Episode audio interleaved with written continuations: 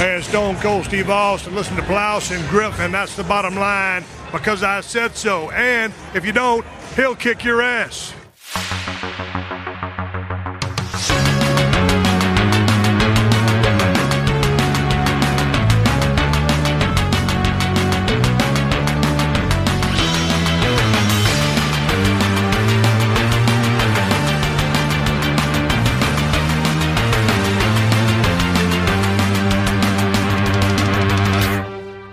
Moin Moin und hallo und herzlich willkommen zu einem kleinen Bonus-Mini-Plauschangriff-Podcast außerhalb der Reihe. Das heißt, der reguläre Zwei-Wochen-Rhythmus mit den Casts wird eingehalten, aber wie im letzten Podcast versprochen, wo es ja die Gaming High und Lowlights des Jahres 2020 verschiedener Redaktionsmitglieder gegeben hat, hatte ich noch ein bisschen was nachzuholen, das terminlich nicht mehr in den letzten Cast gepasst hat. Und bevor ich es euch noch dann hinten überfallen lasse, hier mein kleines Gespräch über die High und Lowlights von Kollege Etienne.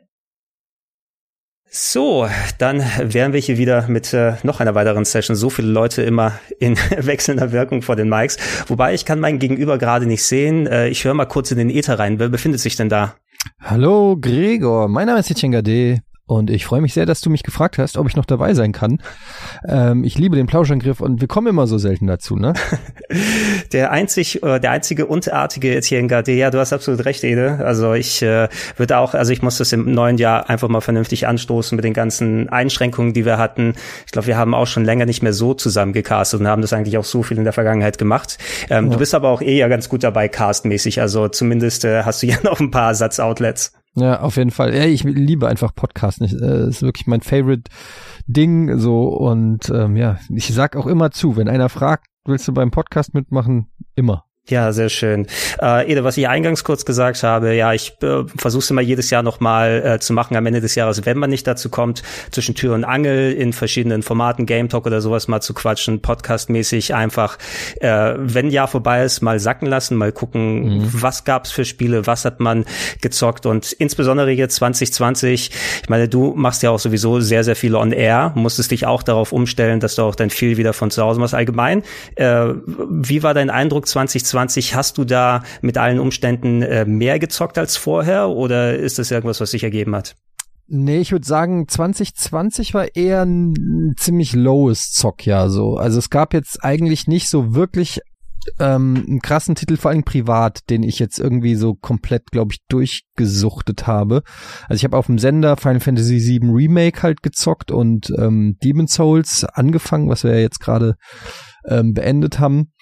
Und ansonsten habe ich nicht viele Spiele so von Anfang bis Ende durchgezockt. Und auch sonst war da nichts dabei. Also da waren schon gute Sachen dabei, aber da war jetzt nichts dabei, was so es in meine All-Time Highs, glaube ich, geschafft hätte, so wo ich sage, okay, das war so ein so ein Spiel für die für die Ewigkeit oder so. War irgendwie nicht mhm. so ein so ein prickelndes Jahr, keine Ahnung. Bist du denn irgendwie mit der Absicht reingegangen, so hey, wenn jetzt tatsächlich Lockdown, Pandemie mehr Zeit zu Hause verbringen, die man natürlich auch äh, für sehr viele andere Sachen aufwenden kann, insbesondere äh, mit Familie und allem drum und dran, ähm, war da irgendwie die Absicht, hey, wenn das kommt, jetzt endlich mal Zeit zum Zocken haben und das hat sich nicht ergeben? Also hat es sich potenziell auf irgendwas gefreut, was auch immer es sein könnte? Hm, gute Frage. Also natürlich ist zu Hause zocken bei mir eh immer so eine Sache wegen Family und so und ich kann halt mit den kleinen Kids eh nicht alles zocken. Ich kann nicht einfach Last of Us irgendwelchen Leute aufschlitzen, während dann ein Dreijähriger daneben steht. Das heißt, das ist eh schon schwierig ähm, ich kann das dann eh nur machen, wenn die schon pennen und dann ist nicht mehr so viel Zeit. Dann will man auch noch Quality Time mit der Frau verbringen und dann bleibt schon nicht mehr so viel Zeit, um zu zocken. Und gerade wenn das große, lange Spiele sind, äh, dann ist das, ist, da kommst du einfach nicht so schnell voran. Ich habe natürlich vieles angezockt. Ich weiß gar nicht hier, die, wie heißt das Kojima-Spiel nochmal? Death, Stra Death Stranding. Kam das 2020 raus? Das kam äh, 2019 raus, ah, aber okay. ich glaube, viele Leute haben es einfach, weil es so lange gedauert hat, entweder 2020 gespielt oder wie Simon und Nils spielen es 2021 dann weiter. Ja, ja so, also solche Spiele, ähm, die man dann irgendwie mal antestet und aber irgendwie das Gefühl hat, boah, nee, das ist jetzt wahrscheinlich ein, da muss ich richtig viel Zeit und Aufwand reinstecken. Das geht mir gerade so ein bisschen weg, weil ich mag ja eigentlich so Rollenspiele, also schon so Spiele, wo man, weiß ich nicht, 40 bis 100 Stunden reinlöten äh, kann. Und das muss, da muss dann alles passen. Da muss dann, ähm, deshalb war zum Beispiel auch Persona so ein Ding, was mir eigentlich super gefällt und eigentlich alles hat, was ich mag. Aber manchmal musst du da irgendwie drei Stunden am Stück zocken, um abspeichern zu können oder so. Also jetzt noch nicht in der, in, bei Royal weiß ich es nicht, aber bei dem, bei dem normalen. Und das sind dann so Sachen, wo ich dann bevor ich zocke, dann oft überlege, naja, nee, ich habe jetzt aber also eine drei Stunden Session wird's jetzt eher nicht und dann zocke ich vielleicht doch lieber sowas wie Call of Duty oder FIFA, weißt du, wo du einfach mal so rein, ein bisschen zocken, raus, fertig. Ja, also, genau. Die, ja vor allem die Spiele eben, wie du sagst, ne, wenn du mal, um sie richtig auf dich wirken zu lassen, wirklich mehrere Stunden spielen müsstest. Und ich merke es auch so, sowas wie Bethesda-Sachen, wenn ich mal so Tage habe, wo ich vielleicht mal eine halbe oder gar keine Stunde theoretisch hätte, wo ich irgendwo mhm. am Abend mal kurz was finden muss und dann zocken möchte, dann lohnt sich auch nicht wirklich, da wirklich anzufangen, weil du bist noch nicht drin und musst gleich wieder raus. Ne? Und schon kannst du dich nicht drauf einlassen. Und es ist auch so, ich habe das ja auch in diesem einem äh, Game 2 Beitrag gesagt, so wer hat noch Zeit für äh, für äh, ganz okay oder gut oder ich weiß nicht mehr, wie ich es gesagt habe, ähm, so 70 Prozent Spiele oder so, weiß ich nicht, so 80 Prozent Spiele. Also klar, bei 80 Prozent Spielen ist für mich immer so ein Liebhabertitel. Da kann dann so jemand, der der da wirklich drauf Bock hat, der zockt es. Aber ich habe eigentlich nur noch Zeit für überragend. So, ich, ich zock eigentlich nur noch die Spiele, die man wirklich zocken muss. Ich sag jetzt mal sowas wie Breath of the Wild, ja. Das mhm. habe ich auch komplett durchgezockt. Habe ich übrigens dieses Jahr, äh, 20, äh, 2020 habe ich es durchgezockt. Ähm, und äh, das sind dann so Spiele, die ich auch zocke, aber wenn jetzt da irgendwie Far Cry 50 oder sowas, das ist dann so, das macht sicher Spaß und wenn man da Bock drauf hat und so, aber das ist, das lockt mich nicht mehr äh, auf die auf die Couch. Das reicht mhm. mir dann einfach nicht mehr. Ich will die ganz besonderen Spiele noch. Es kann auch ein, es kann auch ein Indie-Titel sein, es kann irgendwas sein, wo ich sage, das, das ist was Neues, was interessiert mich noch oder so. Oder es ist irgendwas, was du halt einfach schnell reinschmeißen kannst. Ein Beat'em Up, ein, weiß ich nicht, oder ein, Act, ein Shooter oder irgendwie sowas. Aber hast, ja. hast du die Gelegenheit, jetzt wo du Beat'em Up sagst, mal in Streets of Rage 4 reinzuschauen, Interesse halber? Hast du da die Zeit gefunden? Habe ich ein bisschen gezockt tatsächlich auch, ja, weil ich ja auch äh, großer Fan war. Streets of Rage, äh, es war ja so ein bisschen das Spiel, das damals für mich das Mega Drive. Also das war so, äh, das habe ich im, wie hieß der Laden in Frankfurt? Das waren ähm, ein Videospielladen in so einer kleinen nicht, Seitenstraße. Den hast war du nicht, häufiger mal erwähnt, das war nicht Zapp oder so. Nee, nee, nee, ne? es war nicht Zapp Games, es war so ein anderer, der war aber auch relativ bekannt, der hatte auch Annoncen in den ganzen Videospielzeitschriften.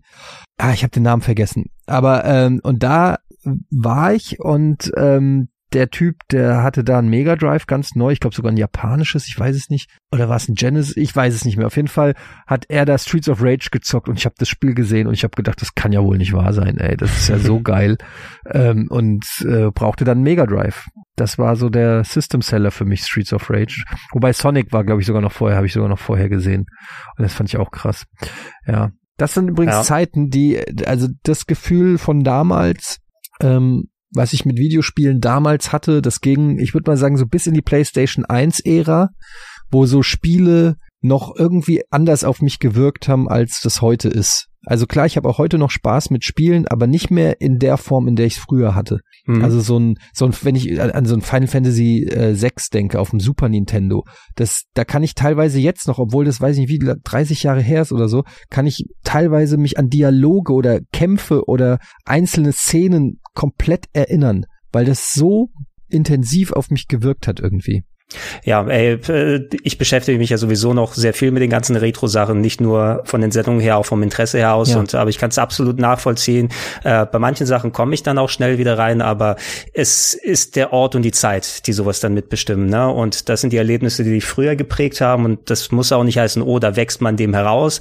Da, es sind einfach viele Erfahrungen, die man mitgenommen hat. Ne? Und die Erinnerung an sowas ist oft das Schönste, was man sich erhalten kann. Und äh, man kann das nicht unbedingt mit besserer Technik, anderen Ansätzen oder nochmal zu den alten Spielen zurückgehen, aufwiegen, sondern das ist das, was so einen mitgeprägt hat. Ne? Und man muss nicht zwangsläufig immer diesem, diesem alten Hoch hinterherjagen, sondern die Erinnerungen sind auch ganz schön. Ja, und es ist halt auch einfach schwer, wenn man so lange zockt wie wir und so viel, auch dann noch von Berufswegen her, ja, also wirklich ähm, irgendwie fast jedes Spiel mal gezockt hat, zumindest äh, wenn das so im, im Dunstkreis der Sachen äh, liegt, die einen interessieren, ähm, dann wird es natürlich auch immer schwerer, sage ich mal, ja, neu beeindruckt zu werden. Also, ne, mhm. wie, ich kenne, ich habe Kumpels von mir, die sind so Gelegenheitszocker. Die haben vielleicht noch eine PlayStation 3 zu Hause und kaufen sich dann mal, wenn sie irgendwie im Mediamarkt sind, sehen sie dafür äh, 10 Euro irgendwie ein Spiel, was schon fünf Jahre alt ist und kaufen sich das und zocken das dann und haben dann auch irgendwie mega Spaß. Die sind,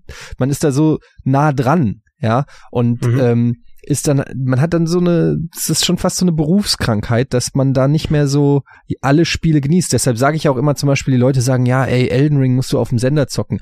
Oder diese, da sage ich halt, ja, das ist eigentlich so ein Spiel, da freue ich mich so krass drauf wie als Kind auf äh, irgendwas, ja, und das will ich eigentlich dann so für mich. Ich meine, es ist natürlich ein Interessenskonflikt aber das, es gibt schon eh so wenig Spiele, wo ich mich freue, nach Hause kommen, nach Hause zu kommen und die zu zocken. Und ich will das nicht dann äh, so montags bis freitags 14 bis 16 Uhr oder 18 bis 20 Uhr zocken, sondern ich will das einfach dann zocken, wenn der, wenn der Need da ist, sozusagen. Ja, perfekt, perfektes Beispiel eigentlich, da können wir auch mal konkret drüber quatschen, weil du hast Final Fantasy VII Remake erwähnt mhm. und da warst du in meinen Augen nicht in der beneidenswerten Situation eben es auf dem Sender zu spielen, mit natürlich Homestreaming und allem, was dazu kommt, mhm. aber das ist natürlich ein Spiel, wo ich auch äh, mich darauf gefreut habe, das auf mich wirken zu lassen und äh, ich hatte es auch mal privat als auch als Let's Play danach beim zweiten Durchgang nochmal gemacht, äh, einfach um auch dann nochmal ein bisschen äh, Content damit zu generieren. Aber so ein Spiel, was du dann zu, ähm, was viel von, also dich geprägt hat in der Vergangenheit, wo mhm. du dich auch drauf gefreut hast, jetzt was aber dann neue Sachen ausprobiert, das mitten im Publikum spielen zu müssen, sozusagen die auch noch in diese Feedback-Schleife mit reinkommen. Also nichts dagegen, dass natürlich du mit Leuten dann gemeinsam mhm. spielst, aber für mich ist es auch nicht unbedingt das ideale Erlebnis, ne? weil dann wird jede kleinste Eigenheit, die du probierst, oder Experimentierfreude fast im Keim erstickt, da du ja parallel auch noch nicht nur das Feedback hast, sondern auch das Entertainment und alle Sachen dran müssen. Und dann nimmt man sowas auch ganz anders wahr, oder? Ja, total. Und ähm, also man, man spielt Let's Plays auf einem auf dem Sender oder wenn man streamt, spielt man einfach anders, als wenn man privat alleine zockt. Und ich habe eh eine sehr komische Spielweise, also das weiß ich auch, weil ich so, ähm, ich sage immer, ich will das Drachenschwert plus fünf finden, ne, aber ich suche wirklich, ich lasse mir viel Zeit, ich guck immer in jede Ecke, ob da nicht noch ein Geheimgang ist und unter jeden Topf. Und das ist, glaube ich, das kann auch nervig sein, weil wenn du 50 Mal und in um eine Ecke gehst, da ist nichts dann werden die Leute natürlich irgendwann äh, als Zuschauer sagen, ja, da ist nichts, guck doch nicht. Aber bei mir ist es einfach so, ich äh, bin sehr gründlich so, gerade so bei Rollenspielen oder so. Ich will da nicht irgendwas ähm, verpassen oder so. Das kommt noch von früher von den JRPGs, ähm, die ich gezockt habe, wo wirklich auch viel versteckt war einfach, ja, wo du mhm. wirklich viel entdecken konntest, ähm, was heute vielleicht nicht mehr ganz so äh, gang und gäbe ist, aber das ist so in mir drinne. Und ähm, auf der anderen Seite interessieren mich aber zum Beispiel Dialoge nicht mehr so sehr oder Cutscenes. Ähm, da klicke ich auch gern mal irgendwie weg, wenn ich das Gefühl habe, ich weiß eh, worum es geht. Dann brauche ich jetzt nicht noch zehn Minuten Theatralik, sondern dann weiß ich, okay, sie ist traurig, er ist wütend und sie wollen jetzt die Jagd äh, aufnehmen. So und dann brauche ich aber jetzt nicht unbedingt das Out also so au zu Ende gespielt. ne? ähm, Würde ich dann vielleicht sogar wegdrücken. Ähm, und so gibt's so ein paar verschiedene ja Gewohnheiten, die man eben dann äh, nicht macht oder macht bei einem Let's Play. Ich hatte ja auch die große Diskussion zum Beispiel mit den äh, mit der Sprachausgabe. Ich würde halt never ever auf Deutsch spielen, egal wie gut die Synchro ist. Also entweder ich zock's im Original mit Untertiteln, also auf Japanisch und mit Untertiteln, oder ich zock's im Englischen. Ähm, aber ich mag einfach keine deutschen Spielesynchros. Und ähm, es gibt zwar welche, die sind weniger schlecht als andere, aber ich find's unterm Strich äh, immer nicht so geil und mhm. hätte es auf jeden Fall auf Englisch gespielt, aber die Leute wollten es halt auf Deutsch und dann habe ich da hin und her geschaltet und ähm, war so eine, war bis zum Ende hin eine unglückliche Entscheidung. Und ähm, ja, wie du es auch schon sagst, ne, dass alles kommentiert wird, wenn man schlecht ist und wenn man irgendwie zeigt, dass man irgendwas noch nicht verstanden hat oder so. Also gerade bei Final Fantasy VII Remake habe ich, glaube ich, wirklich erst im letzten Drittel das Kampfsystem einigermaßen gecheckt. Also nicht das Kampfsystem gecheckt, aber wie man es spielen muss. Mhm, so, mhm, wie, ja. dass du halt wirklich ähm, quasi einen Charakter nimmst, gibst dem Befehl und dann switcht du zum nächsten und der macht dann das. Ich bin immer, ich hab, bin am Anfang auf einer Figur geblieben und hab, bin davon ausgegangen, dass die anderen schon irgendwas Gescheites machen werden, wenn ich auf der einen Figur bleibe. Aber das Spiel ist halt so gemacht, dass du im Prinzip, die wollen, dass du switcht, die Charaktere und denen Befehle gibst. Ja. Genau, damit es ans, damit's ans Klassische erinnert. Ja, äh, vor der, genau. Vor, genau vor dem Dilemma stand ich auch. Wir haben ja auch diesen äh, Launch-Event gemeinsam gemacht und ja. deshalb hatte ich das Glück, das vorher einmal durchzuspielen, aber mir ging's genauso. Erst kurz vor Ende hat das so halbwegs Klick gemacht, dass ich wusste, okay, ich kann mich nicht wie bei anderen Spielen auf die KI verlassen und jetzt springe ich ein bisschen rum und mache Action, sondern ich muss das anders zocken und habe mehrere Kämpfe und so weiter geübt und dann macht es tatsächlich irgendwann mal Klick und du findest da auch den Spaß dran, was mhm. tatsächlich ein ganz cooles Kampfsystem ist, aber auch entsprechend ja. eine Tiefe hat, ne? Und und das von dem Publikum machen zu müssen, wo dieser Findungsprozess nochmal da ist, die eventuell dann entweder ähm, ja die die Zuschauer dann eine andere Auffassungsgabe haben oder das schneller kapieren oder andere Let's Player gesehen haben, die natürlich dann aus dem FF nichts anderes machen, außer die Dinger perfekt durchzutakten, dann äh, geht das auch so ein bisschen auf die auf die Motivation, kann ich mir vorstellen. Ja, sowieso. Also ich ich bin ja eh schon nicht der beste Zocker, das weiß ich auch. Ich mache ja auch viel Quatsch und und brauche vielleicht auch mal drei Versuche, wo es andere in, in zwei oder einen Versuch schaffen schaffen. Aber ähm, es mich nervt's halt, wenn Leute dann äh, dann auch nur so am Abhaten sind und dieses klassische Ding, wenn man Wer wird Millionär guckt und und sagt, ach, ist doch voll einfach, ja. Aber wenn du halt da auf dem Stuhl sitzt, ist es vielleicht noch mal was anderes. Und es ist natürlich immer einfach, irgendwie äh, am Bildschirm irgendwas zu kommentieren. Ich weiß, ich mache das selbst, wird mir immer zu Recht auch um die Ohren gepfeffert, wenn ich Fußball gucke und sage, spiel doch den 5-Meter-Pass, ja. Ähm, aber das sind halt auch dann in dem Sinne Profis, die Millionen kriegen, um den 5-Meter-Pass äh, äh, zu spielen. Und ähm, da war, kann man das vielleicht noch mehr erwarten. Ich bin quasi ähm, äh, Videospielrentner äh, und ähm, deshalb äh, ja mag ich das nicht, wenn dann das das setzt mich irgendwie dann unter Druck und dann ist schon nicht mehr so dieses dieser Spaß dabei, ja. Mhm.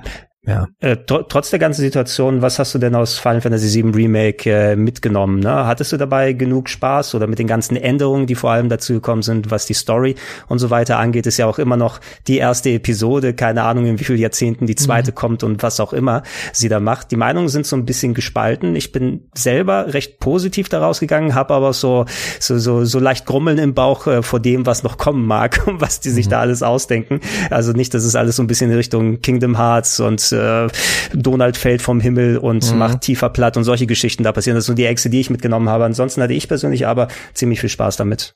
Ja, doch, unterm Strich hatte ich auch äh, viel Spaß damit, habe auch mich diverse Male geärgert. Da kann man ja drüber streiten, ob ähm, ob das meine Unfähigkeit war oder ob vielleicht da auch nicht alles im Kampfsystem zum Beispiel, was auch was Kamera und so angeht, manchmal nicht so ganz glücklich war. Also da habe ich manchmal schon echt gestruggelt.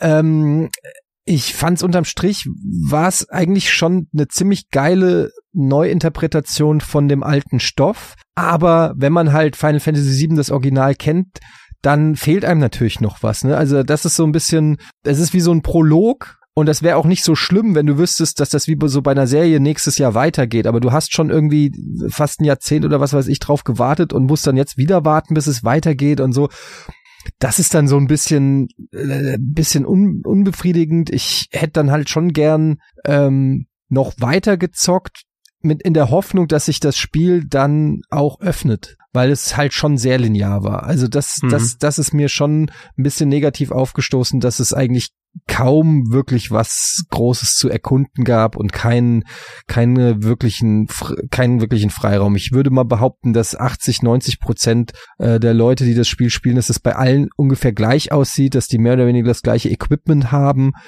und, und die gleichen Zaubersprüche benutzen. Also das ist schon alles sehr geradlinig aber es hat dafür natürlich seine Stärken in der Inszenierung, in, im, im Storytelling und auch grafisch natürlich eine, eine Wucht gewesen. Und ja, ich habe, ich bin froh, ich hätte, also ich, es ist so geworden, wie ich es mir ungefähr vorstelle.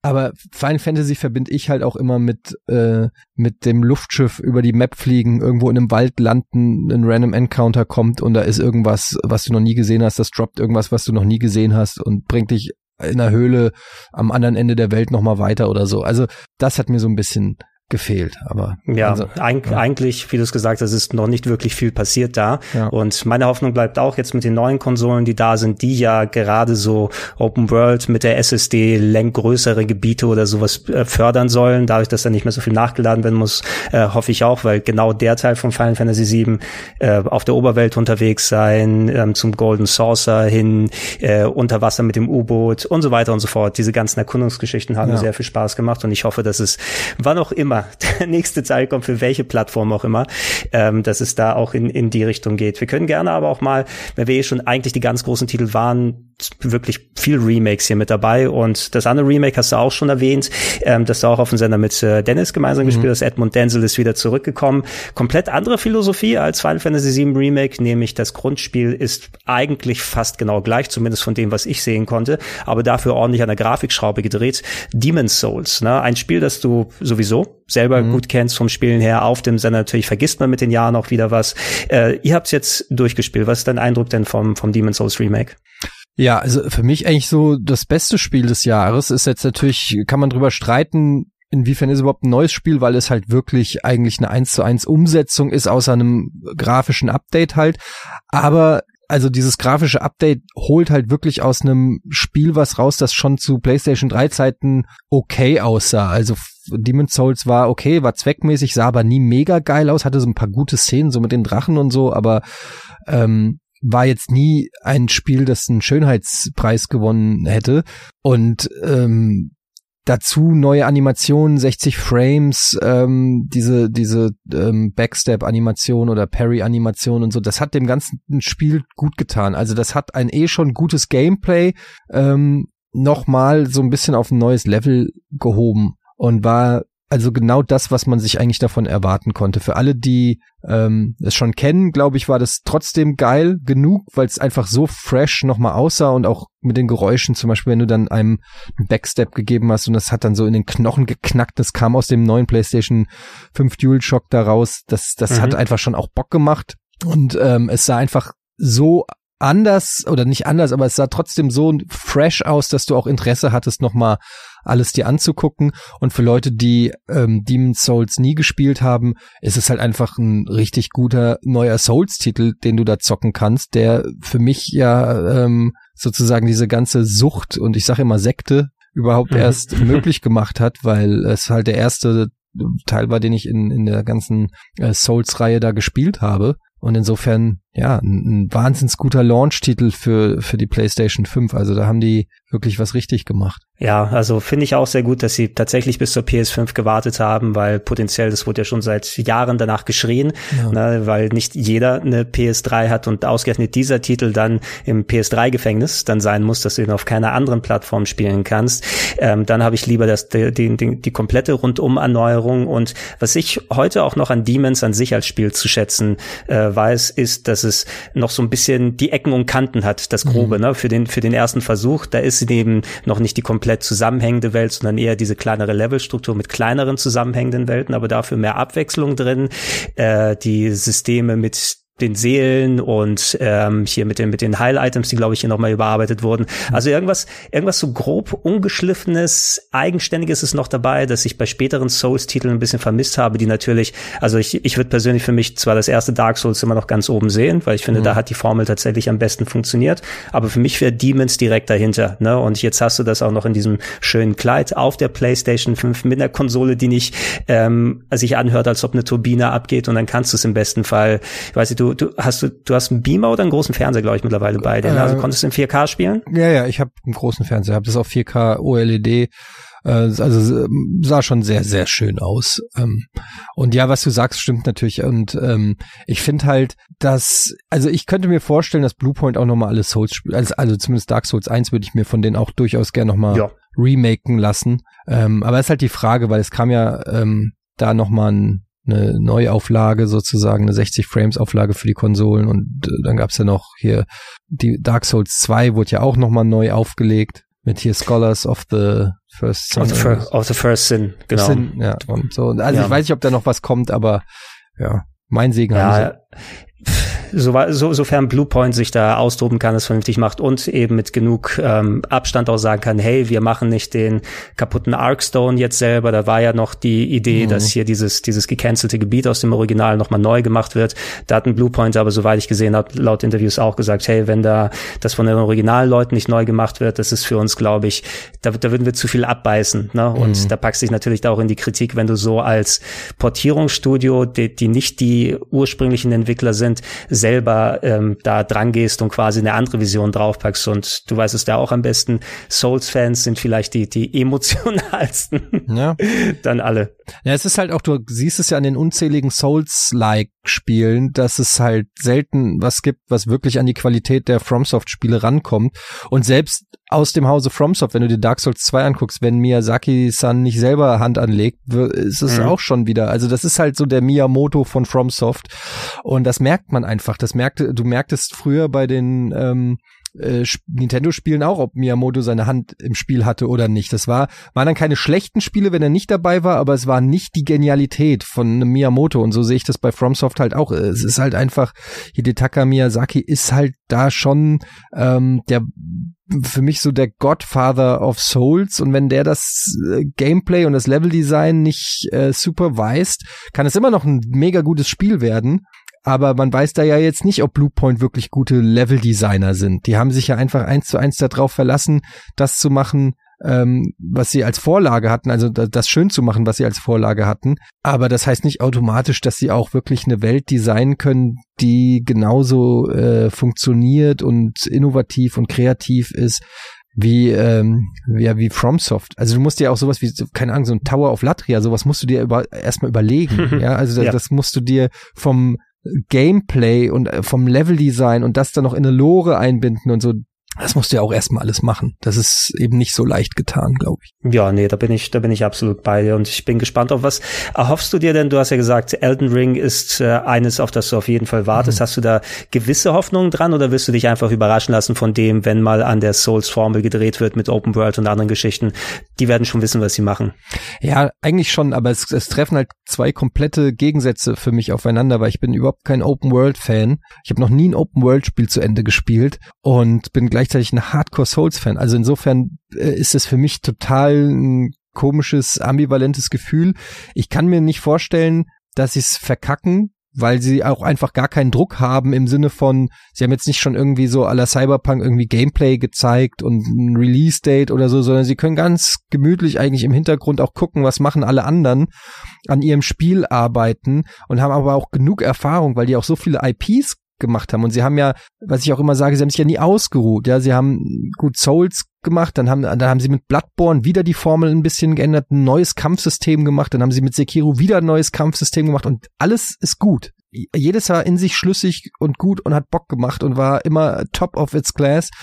Und ähm, Deshalb ist eigentlich, kann ich es mir fast nicht vorstellen, dass sie einen so lang ersehnten, heiß erwarteten Titel in den Sand setzen. Aber wir haben in der Videospielbranche schon alles erlebt, ja. Also insofern, wir haben, wir haben, äh, wir sind noch hier, wir zeugen von Duke Nukem Forever, ne? Also mhm. wir, wir kennen es in alle Richtungen, aber ich kann mir schwer vorstellen, dass sie es verraffen. Ich glaube, meine Vermutung ist, dass es so eine Art düsteres Breath of the Wild wird. Ähm, was das letztendlich dann bedeutet, muss man sehen, weil auch bei Breath of the Wild gab es natürlich auch so ein paar Sachen, die ich nicht so geil fand, aber unterm Strich war das schon ein überragendes ähm, Spiel und eine überragende ja, Neuinterpretation von Open World und ja, ich bin eigentlich mhm. sehr positiv, was das angeht. Ja, wenn wir noch mal kurz zu also Breath of the Wild hast du vorhin ja schon mal noch erwähnt und auch wenn es ein älteres Spiel ist, bei mir war es so, ich hatte es durchgespielt in Anführungsstrichen, also die mhm. Story beendet und dann irgendwie ein paar Monate mal liegen lassen und dann öfters mal die Switch mitgenommen, wenn ich dann auf Reisen oder Bahnfahrten mhm. oder so gewesen bin und dann tatsächlich mindestens noch mal so viele Stunden gespielt, einfach, oh, ich gehe mal jetzt einen Schrein machen, ich mache da ein bisschen was, in der Ecke bin ich noch gar nicht gewesen.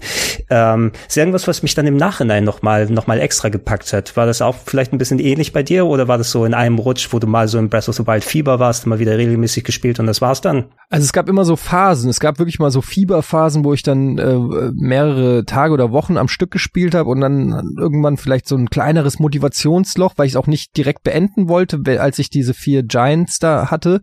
Und dann habe ich dir, gab es ja dieses Feature, dass du dir angucken kannst, wo du überall lang gelaufen bist. Mhm. Und das war für mich so ein Game Changer. Das finde ich auch bis heute ein sensationelles Feature, sich diesen Path, äh, Hero Path oder wie das heißt, anzugucken gucken, wo du lang gelaufen bist. Und dann habe ich das so gesehen, habe gesehen, alter Schwede, wo ich überall noch nicht war. Also ich meine, es ist ja eh riesig alles, aber dann habe ich so angefangen, ja, jetzt gehe ich einfach mal da in dieses Gebirge und guck, was da noch so ist und was da noch ist und da noch ist. Und ähm, dann kamen noch die DLCs mit diesen sehr, sehr harten, teilweise Ex-Quests. Mhm. Und ja, obwohl ich diese Giants da alle schon hatte, ähm, ich habe jetzt noch, ich habe, glaube ich, letzte Woche habe ich noch so ein X-Quest gemacht und meine Sachen noch verbessert. Und äh, habe immer noch Bock durch die Welt zu streifen und zu gucken, was ist da unter der Brücke oder ist da noch irgendwas. Was halt so ein bisschen das Problem von Breath of the Wild ist, ist halt, dass es es fehlen ihm so ein bisschen die RPG-Elemente, ähm, die also entweder Waffen, seltene Waffen oder also die die du wirklich auch dann behältst oder mhm. ähm, irgendwelche anderen Sachen, die dich motivieren, sozusagen die Welt zu erkunden. Ein, ein, ein Koko, wie heißen die? Kroko? Die Korok, die Korok Seeds. Ja, die Korok Seeds, die reißen es halt nicht raus und ähm, wenn du dann deinen Stamina-Balken voll hast, ob du jetzt, äh, du kriegst so viel Heilzeug, ähm, dass auch über die Herzen, die du eh gesammelt hast, dich hinaus heilst. Also so, diese Tempel waren ganz nett, ich hätte mir gewünscht, lieber acht richtig geile Dungeons. Die Tempel kannst du ja trotzdem irgendwie machen. Ich mhm. hätte mir gewünscht, äh, wünsche ich mir jetzt alles für den Nachfolger, ähm, Waffen, die bleiben. Das ist für mich eigentlich mit der größte Kritikpunkt. Es funktioniert, sie haben es gut ein, eingebaut, das System, aber es zerstört für mich komplett die Identifikation mit dem eigenen Equipment, wenn du die geilste Waffe hast und nach 20 Schlägen ist die einfach kaputt. Ähm, was auch übrigens dafür sorgt, dass ich teilweise Waffen seit ich sie gefunden habe, einfach im Equipment, äh, im, im, Gepäck mit mir rumtrage und mich weigere, sie zu benutzen für den einen großen Moment, der aber natürlich nie kommt. Ähm, ja, also das waren so ein paar Punkte, die mir nicht gefallen haben. Aber insgesamt ist es ein Spiel, wo du immer wieder eintauchen kannst und einfach mal ein bisschen was entdecken kannst. Das ist schon Wahnsinn ja, für mich wird es fast schon reichen, wenn sie richtige Dungeons noch dazu packen, weil ja. die Giganten waren zwar nett, aber leider nicht das, was ich, also was für mich eigentlich den Hauptaspekt von Zelda dann ausmacht, mehr das Rätseln in den Dungeons, wobei der Rest es schon ganz gut aufgefangen hat und ich muss ja. mich auch noch arrangieren mit den Waffen. Was, mal sehen, was sie machen. Ich glaube, die werden sich auf jeden Fall äh, Gedanken darüber machen, was funktioniert, was nicht funktioniert und die haben ja zumindest ähm, sich so viel Kredit aufgebaut, dass wir es alle sowieso dann spielen werden und ausprobieren. Äh, ich würde ein paar Sachen reinschmeißen nochmal, da kannst du mir nur eine Handvoll Worte dazu sagen. Ich habe äh, noch mal geguckt, was du auf dem Sender explizit letztes Jahr mhm. gespielt hast. Und du wirst natürlich immer wieder mal in solche Multiplayer-Sessions reingeworfen, was jetzt äh, Beanstalk und andere Sachen angeht. Das ist natürlich nichts, wo man mit Eigeninteresse immer da reingeht, aber eventuell ein paar Sachen entdeckt. Ähm, ich habe hier dich noch mal bei ein paar Among Us-Runden gesehen ich sag von mir aus, ich bin überhaupt nicht gemacht für Among Us. Ich krieg da sofort hm. Panik. Ich weiß nicht, was ich anstellen soll. Ich habe überhaupt keinen Spaß drin. Aber es ist natürlich der große äh, Hit. Es ist quasi Werwolf zum zum Videospielen oder so. Ähm, von den Handvoll Runden, die du auf dem Sender gemacht hast, vielleicht auch privat gespielt, hast du davon was mitgenommen? Ach ja, ich habe das halt gemacht, weil es halt auch jetzt so sehr angesagt ist und ein ganz lustiges Multiplayer-Spiel ist. Aber ist jetzt weiß ich nicht, äh, ist jetzt schon für mich komplett äh, out. So, ich habe mhm. da schon gar kein Interesse mehr dran, ehrlich gesagt. Es ist so, ähm, ich glaube, das macht den Leuten auch Spaß, weil da viel Interaktion ist und man das gerade mit vielen, viele Streamer so zusammenspielen können, die so normalerweise dann nicht zusammenkommen, ja, beim Multiplayer. Ähm, das ist halt wie so ein bisschen Partyspiel, wo alle zusammenspielen. Aber da fehlt mir dann irgendwie doch ein bisschen der spielerische Tiefgang ähm, wenn du nur Crewmitglied bist, läufst du da rum, daddelst da irgendwie deine Sachen ab und ähm, wartest drauf, bis du gekillt wirst. Und ansonsten, ja, es ist, ich find's ganz nett. Ich glaube, es ist ganz auch ein gutes Spiel zum Zugucken. Aber ja, für mich jetzt nichts, was ich äh, gerade groß vermisse, wenn ich es nicht zocke. Hm, Verstehe ich. Ja. Verstehe ich absolut. Äh, und äh, ist zwar ein älteres Spiel, aber das haben du und Colin tatsächlich dieses Jahr am Anfang zumindest nochmal fertig gespielt, als ihr noch die Zeit hattet, da groß dann eure äh, Let's Plays zu machen. The Messenger habe ich hier noch draufstehen. Wie, ja. wie hat dir das im Nachhinein gefallen? Ach, das fand ich, das war gut. Das hat mir Spaß gemacht. Das ist so ein bisschen Shovel Knight mäßig und so halt wirklich 8-Bit, äh, 16-Bit äh, Zeit. Ich bin eigentlich ja nicht so der Fan von so Geschicklichkeitsspielen, so Jump'n'Run, aber das hatte auch irgendwie so ein, also das hatte einen guten Flow einfach. Da, ähm, das war auch vom Leveldesign immer gut. Also es war teilweise knackig, aber immer so, dass du das Gefühl hast, das ist irgendwie machbar. Und ähm, ich hätte es jetzt wahrscheinlich alleine, muss ich ganz ehrlich gestehen, hätte ich es jetzt nicht durchgezockt. Hätte ich mal so reingezockt, gesagt, ja, ist nett, ist ganz cool, aber das hätte mich jetzt vielleicht auf der Switch so bei einer Zugfahrt oder so ein bisschen, aber ähm, wäre jetzt nichts, wo ich mich vor den Fernseher setze, auf Sofa und die Hände reibe. Aber das hat mir schon Spaß gemacht mit dem Colin. War, war eigentlich irgendwie für das, was wir da immer machen, war es genau richtig. Hat sich nach hinten hin, finde ich, ein bisschen gezogen. Man hatte so ein bisschen das Gefühl, sie ähm, haben so den optimalen Zeitpunkt verpasst, um äh, das Spiel zu beenden. Es ging ja immer noch was und noch was und dann noch mal eine Stage und so. Ähm, war mir dann fast schon zu lang, aber äh, unterm Strich war das schon ein sehr sweetes Spiel und eine gute, so äh, wie sagt man, so eine Reminiszenz an mhm. an die Spiele von früher. Ja, wenn selbst der, der Speedrun zwei bis drei Stunden dauert und äh, sehr ja. gnadenlos schnell ist, dann weißt du schon, okay, da musst du eigentlich äh, Sitzfleisch äh, dafür haben. Äh, ich habe das auch nochmal speziell im Kopf gehabt, weil jetzt kommt tatsächlich, also wenn sich das nicht nochmal verschiebt, irgendwie in den nächsten paar Wochen äh, ein Spiel namens Cyber Shadow raus, was quasi mhm. äh, The Messenger Schrägstrich Ninja Gaiden von den Shovel Knight Leuten ist, ah, ja, okay. die sich daran nochmal versucht haben. Also eventuell ist das eine Mischung, die dann nochmal sinniger ist oder vielleicht auch mal Leute ein bisschen anders abholt. Muss ich jetzt nochmal im Speziellen dran denken. Okay.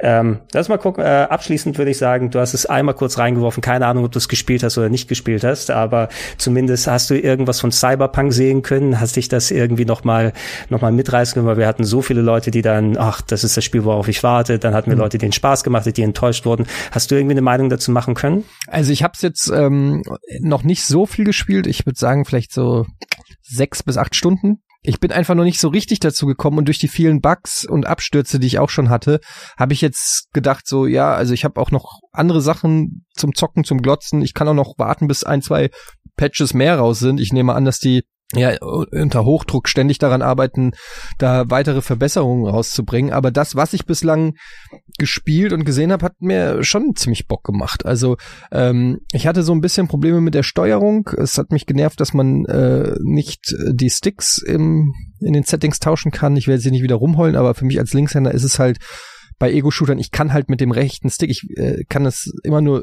sagen, man kann drüber lachen, aber es ist einfach Realität, ich kann mit dem rechten Stick einfach nicht zielen.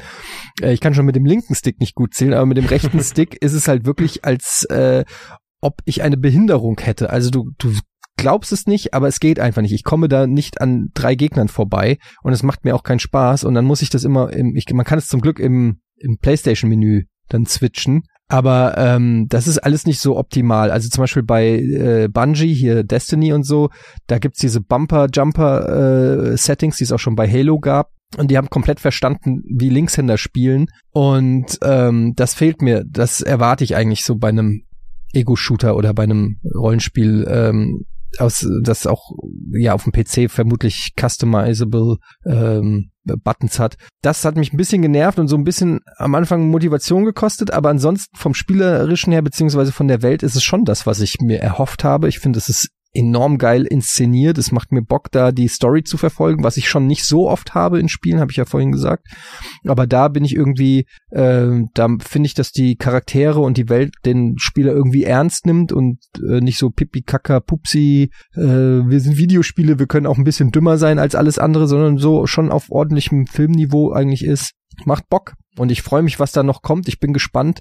Ähm, was ich noch erleben will, werde, ob es vielleicht das erste Open-World-Spiel ist, das ich dann tatsächlich auch mal durchzocke. Mhm. Lief's denn auf deiner PS5 äh, halbwegs vernünftig? Weil das ist ja die PS4-Version, die ja. auf der PS5 läuft. Und da habe ich gehört, PS5 ist auf jeden Fall zu bevorzugen, als wenn man es auf einer alten PS4 laufen lässt. Ja, das habe ich auch nur die Schreckensmeldung über PS4 und Xbox äh, One X habe ich natürlich gehört. Bei auf der PlayStation 5 sieht super aus, läuft flüssig, ähm, aber es gibt natürlich Bugs. Ja, also manchmal schwebt irgendein NPC durch den Raum oder du kannst irgendwelche Sachen nicht aufheben. Ähm, finde ich alles jetzt nicht so mega schlimm. Ich meine, wir kommen alle aus der, wir haben alle in den 90er Jahren PC-Spiele gespielt. Da kam regelmäßig in der PC Games kam die, die Patches CD oder die Bugfix CD. also man kennt es halt, klar, es sollte nicht so sein, es muss nicht so sein, es ist ein teures Spiel, da erwartet man ein perfektes Produkt, kann ich auch alles verstehen. Aber so ein Bug, dass mal irgendwo was ist oder was hässlich aussieht oder irgendwo was durchklippt, stört mich in der Regel nicht so. Ärgerlich wird's halt, wenn es dann wirklich mal ein Absturz ist. Hatte ich auch Gott sei Dank nicht zu irgendwelchen schlimmen Phasen, aber wenn du wirklich eine Mission machst und bist da mittendrin im Bossfight oder was weiß ich, das Spiel schmiert dir ab oder äh, du, du äh, bleibst irgendwo hängen und kannst nicht mehr weiterspielen oder solche Geschichten. Also wenn es wirklich dann auch ärgerlich ist und, und ähm, dann verstehe ich den Unmut. Hatte ich aber in der Form nicht. Ich hatte ein paar Abstürze, aber das war dann, ja, startest du neu, letzten Spielstand, weiter geht's. Ja, ich werde wahrscheinlich auch nochmal warten, bis die Konsolenversionen zumindest ein bisschen ähm, verbessert wurden. Ich habe sie auf dem PC ein paar Stunden gespielt, aber auf dem PC sieht's vernünftig aus. Mein PC hier ist so laut, hm. dass ich das nicht vernünftig spielen kann, wenn die Grafikkarte Hör auf Cyberpunk zu spielen. Jetzt hör auf damit.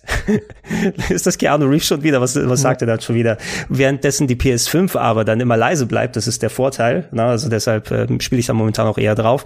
Kannst du gerne noch mal ganz abschließend dann was sagen? Wie, wie gefällt dir die PS5? Kommst du damit ja, gut zurecht bisher? Ich finde sie super. Ich finde sie halt sau hässlich, aber das ist mir eigentlich egal, weil die steht irgendwo unterm in so einem Racket, wo man sie eh nicht wahrnimmt. Ja, ähm, aber ich finde sie, ich finde sie super. Ich mag die Menüs. Ich ähm, finde, na gut, ich finde auch bescheuert, muss ich ganz ehrlich sagen, mit dem Speicherplatz. Da habe ich richtige Probleme, jetzt schon.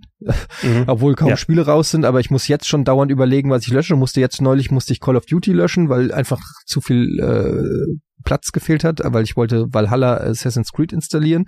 Und das nervt mich. Ich wäre auch bereit, natürlich sofort mir eine externe Festplatte zu holen oder was, aber das geht ja nicht. Und da finde ich, das ist ein Versäumnis. Ich hoffe, dass das, so wie angekündigt, noch irgendwann gehen wird, weil, also ich komme mit den, mit der Speicher, mit dem Speicherplatz nicht aus.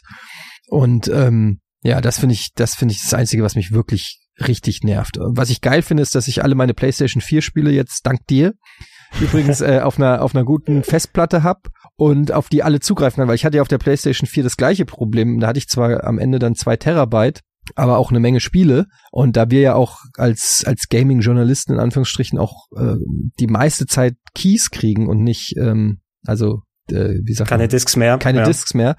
Ähm, sammelt sich da halt schon einiges dann auf der Festplatte. Und ich finde es irgendwie so ganz geil, dass ich jetzt aus einem Menü alle meine PlayStation 4 Spiele und äh, PlayStation 5 Spiele hab und das finde ich halt irgendwie mega. Schade, dass die nicht so schnell laden wie die PlayStation 5 Spiele, aber ansonsten, ähm, zum Beispiel hat mir das bei Fallout hat mir das geholfen, weil meine Disk war zerkratzt und ich konnte auf der PlayStation 4 nicht mehr Fallout spielen und ich kann es jetzt mhm. aber, weil das bei diesen Classic-Spielen irgendwie, glaube ich, nochmal runterladen, meinen Spielstand übertragen und kann jetzt Fallout 4 endlich weiterspielen. Ja, das ist, das finde ich super praktisch. Ich habe meine PS4 auch mittlerweile verkauft und ähm, ja, extra eine 5 Terabyte USB-Platte geholt, einfach, damit ich genau dieses Problem nicht habe. Selbst mit 2 Terabyte war es immer rappelvoll bei mir. Und irgendwie so, ah, eventuell habe ich Bock drauf, aber was ist, wenn ich was anderes spielen möchte? Ich möchte nicht äh, Gedanken und Zeit darauf aufwenden für so einen Quatsch, anstatt das für Wichtigeres äh, zu benutzen.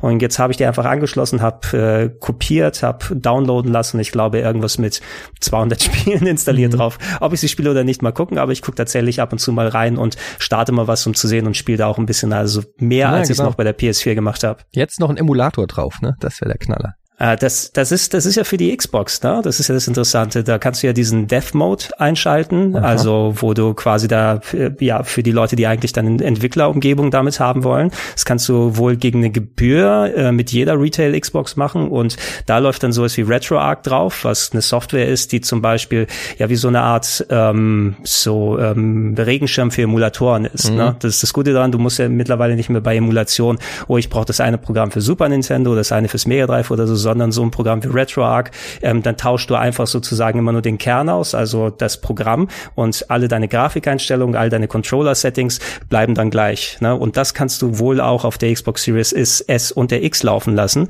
und schon hast du in der Theorie, wenn du dich nicht mit PC-Krams oder Raspberry Pis oder anderen Sachen dann ähm, dann äh, rumärgern willst, äh, könntest du es theoretisch darauf einmal einrichten und äh, da überlege ich fast auch schon ein bisschen, obwohl ich so viel hier schon eingerichtet habe mit Handhelds und Kleinstgeräten und äh, verschiedene Emulationslösungen. Hört sich irgendwie attraktiv an.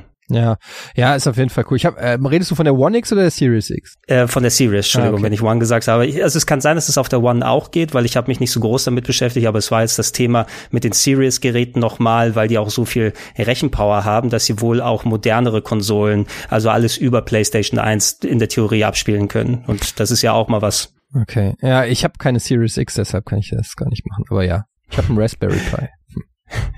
Das reicht ja fürs Erste. Genau. Äh, Ede, ich danke dir, dass du dir die Zeit ja, nochmal genommen hast. Und äh, wie schon gesagt, ey, ich werde äh, dieses Jahr mal ein bisschen versuchen, proaktiver bei sowas zu sein, dass wir uns äh, in nicht allzu weiter Zeit zusammensetzen.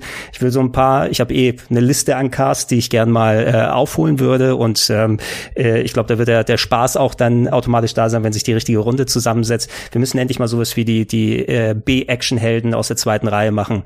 Es müssen die, die Van Dams, die Dudikovs, oh, äh, äh, die, dem, die, äh, dem folge ich auf Instagram, dem Michael Dudikoff. Michael Dudikoff, was macht er gerade? Verkauft er Autos? Der, nee, der, der, das nicht, aber der ist so ein ganz gechillter, äh, irgendwie, weiß ich nicht, mit, wie alt ist denn der? 50, 60? Und Bestimmt, so, ja. ist halt so echt so Familienmensch, hat ganz wenig Follower, hat glaube ich so gar keinen Hollywood-Lifestyle oder so, sondern so ein ganz normaler Dad irgendwie, aber ich finde den so, ich mag den, ich mag sein Instagram, weil er so sympathisch ist irgendwie und so gar nicht das ist, was du halt denkst. Er ist halt kein Ninja. nicht, nicht jeder kann Steven Seagal geworden sein. Ja, ne? exakt. Also gut, dann hoffe ich, dass wir das bald machen können und ansonsten sage ich dir nochmal Danke und ja, dann sprechen wir uns alles spätestens podcasttechnisch beim nächsten Mal hier. Alles klar. Hau rein. Ciao, Gregor. Tschüss. tschüss.